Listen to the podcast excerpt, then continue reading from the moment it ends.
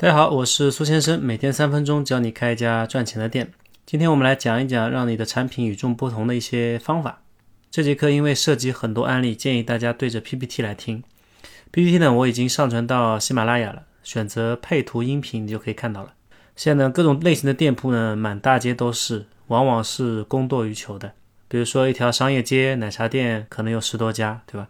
摆在店主面前的问题呢，是怎么样才能吸引住客户？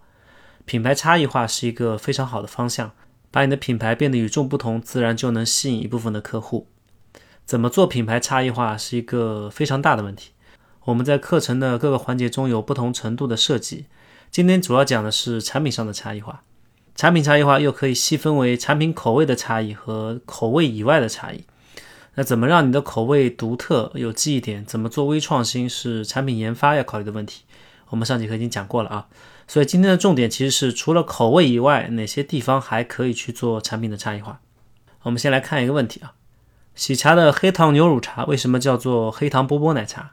跟大家一样统一叫黑糖牛乳茶有什么不好吗？类似的问题，乐乐茶的黑糖牛乳茶为什么叫黑糖脏脏茶？为什么好像这些品牌都要在名字上绕圈子？好端端的跟大家一样不好吗？呃，这个就像你买了一件很喜欢的衣服。出门不喜欢撞衫的动机，它是一样的。一个产品的差异化是可以从名字开始的。产品名是顾客对产品认知的第一步，他要点单总要读出这个名字的。给产品取一个好名字非常重要。一个好名字必须能准确地传达产品的内容，并且好记好读，易于传播。产品起名跟品牌起名是很相似的。相比而言，品牌起名容错率要低一点，定了就不能动了。产品名字取错了，你还能够厚着脸皮改一改。那举两个反例啊，假如喜茶的黑糖牛乳茶叫做白白波波茶，你可能就会一头雾水，不知道这个名字对应的是什么产品。这是因为这个名字没能够准确的传达产品的内容。嗯，再比如福建桃山的桃夭十样锦，我就觉得不是一个好名字，不好读，不好记，那还不如叫桃之夭夭。有一种特例，就是你看名字可能不太能直接确定产品是什么，但是名字很上口。这类名字呢是需要日积月累的一个传播，慢慢的教育客户。如果教育的好，这类名字也是一个非常好的名字。比如茶颜悦色的深深乌龙，名字很好听，有一种读诗的感觉，也好记。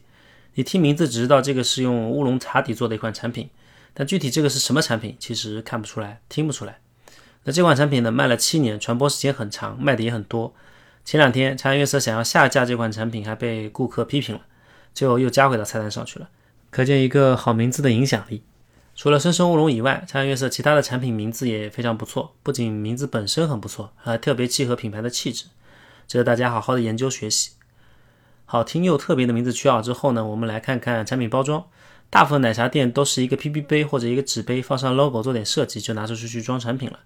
那甜品店呢，是满记那种塑料碗装个盘就端出去了。打包的可能更寒碜一点，可能只是一个塑料碗配个勺子，拎个塑料袋就送客户了。如果大家关心行业内出现的新品牌，呃，就会发现一个规律：冒尖的新品牌呢，往往是在包装上做了一些差异化。比如二零一七年的妈妈茶，二零一八年的鹿角巷，二零一九年的 Match Match 就是那个麦吉啊，还有蓝熊鲜奶。现在是互联网传播的大潮，想要有声量，就必须要流量。那流量哪里呢？自然是从群众中来。呃，但是你门店刚开，顾客量怎么都不可能比得上全国连锁的品牌嘛，是吧？你的产品再好，也只能是被少数人知晓，哪有这么多的群众来帮你自来水？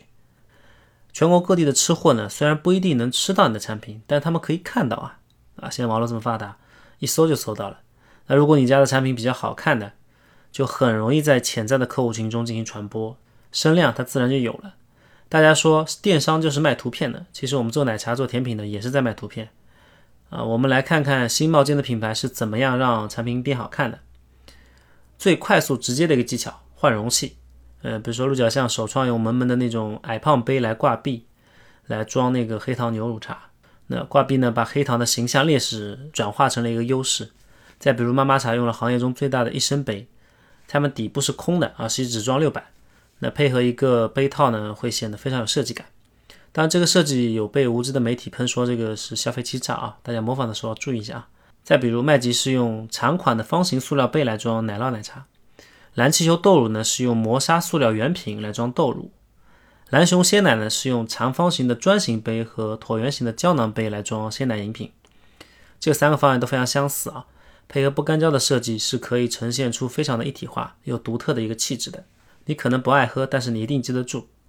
那上面五个案例呢，都是要定制容器的，会额外的成本，还有一些不用定制的，比如说茶令的话是用玻璃香水瓶来装水果茶，这个是直接买的成品，买的香水瓶啊，用在了奶茶上。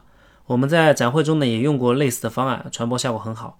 但这种方案呢，因为是窄口的容器啊，香水瓶比较窄嘛口子，它会限制一个产品的制作，比较适合固体少的产品，不是什么产品都能往里面塞的啊。上面那个麦吉跟蓝气球也是在部分产品中使用了这些特殊的窄口的一个容器。那说完了包装里的容器差异，我们再来看看其他的差异化因素，呃，比如吸管啊、杯套啊、不干胶。出于环保的目的呢，到二零二零年底，我们国家就要开始在餐饮行业中禁止使用不可降解的一次性塑料吸管，也就是说，以前普通那种塑料吸管就不能用了。所以很多品牌就开始用纸吸管。杭州有一家咖啡店呢，定制了一个很有意思的纸吸管。他把纸吸管做成了路牌的样子，在上面印了杭州几个知名的街道和景区，还有一些诸如“人生开挂”“今日朋友圈最佳”的文案，能让印象比较深刻。杯套的差异化方面，喜茶呢就是一个很好的标杆，他们会根据季节、节日、城市来设计相应的杯套。比如杭州的杯套跟苏州杯套可能就是不一样的，呃，春节的杯套跟圣诞节的杯套可能也是不一样的。有时候还会跟其他品牌做些品牌的联动啊，出一些专门的杯套，比如跟太平洋的 Polo 衫结合做一个杯套。那你也可以选择用不同材质来做杯套，比如说用棉线、用类肤的材质，或者给杯套做一个把手啊，做一个造型。定制杯套的成本呢是远低于定制杯子的，这也是为什么这么多品牌喜欢在杯套上玩花样的原因。啊，如果你连定制杯套的钱都出不起，那可以退而求其次，用不干胶来代替。我们自己做丧茶的时候呢，因为靠的是文案出彩啊，所以理论上每个文案都应该定制一个方案，也就是说每个都应该定制一个杯子。但是考虑到成本限制，定制几十种杯子对库存管理来说呢，它也是个灾难。所以最后呢，用的是不干胶的一个方案啊，就直接贴不干胶了。最终呈现出来的效果呢，还可以，也能让产品看上去与众不同。但贴不干胶呢，不是说你贴了之后就可以不去定制杯子。贴不干胶有一个很难解决的操作问题，就是不同人贴的样子呢会有差异，一个上一个下，一个左一个右，对吧？就算你有规定说不干胶上沿离杯口两厘米，也还是会有人贴错。所以我们后来定制了标注不干胶位置的一个杯子，店员只要对着杯子上的印子啊贴上去就可以了，大大降低了一个错误率。好，今天我们讲了一些让你的产品与众不同的方法，给大家留个课作业。你觉得新店开业应该去哪里采购原物料会比较合适？欢迎留言分享的观点，你也可以在评论区下留自己的开店问题，我会定期抽取的关注到问题，在节目中进行解答。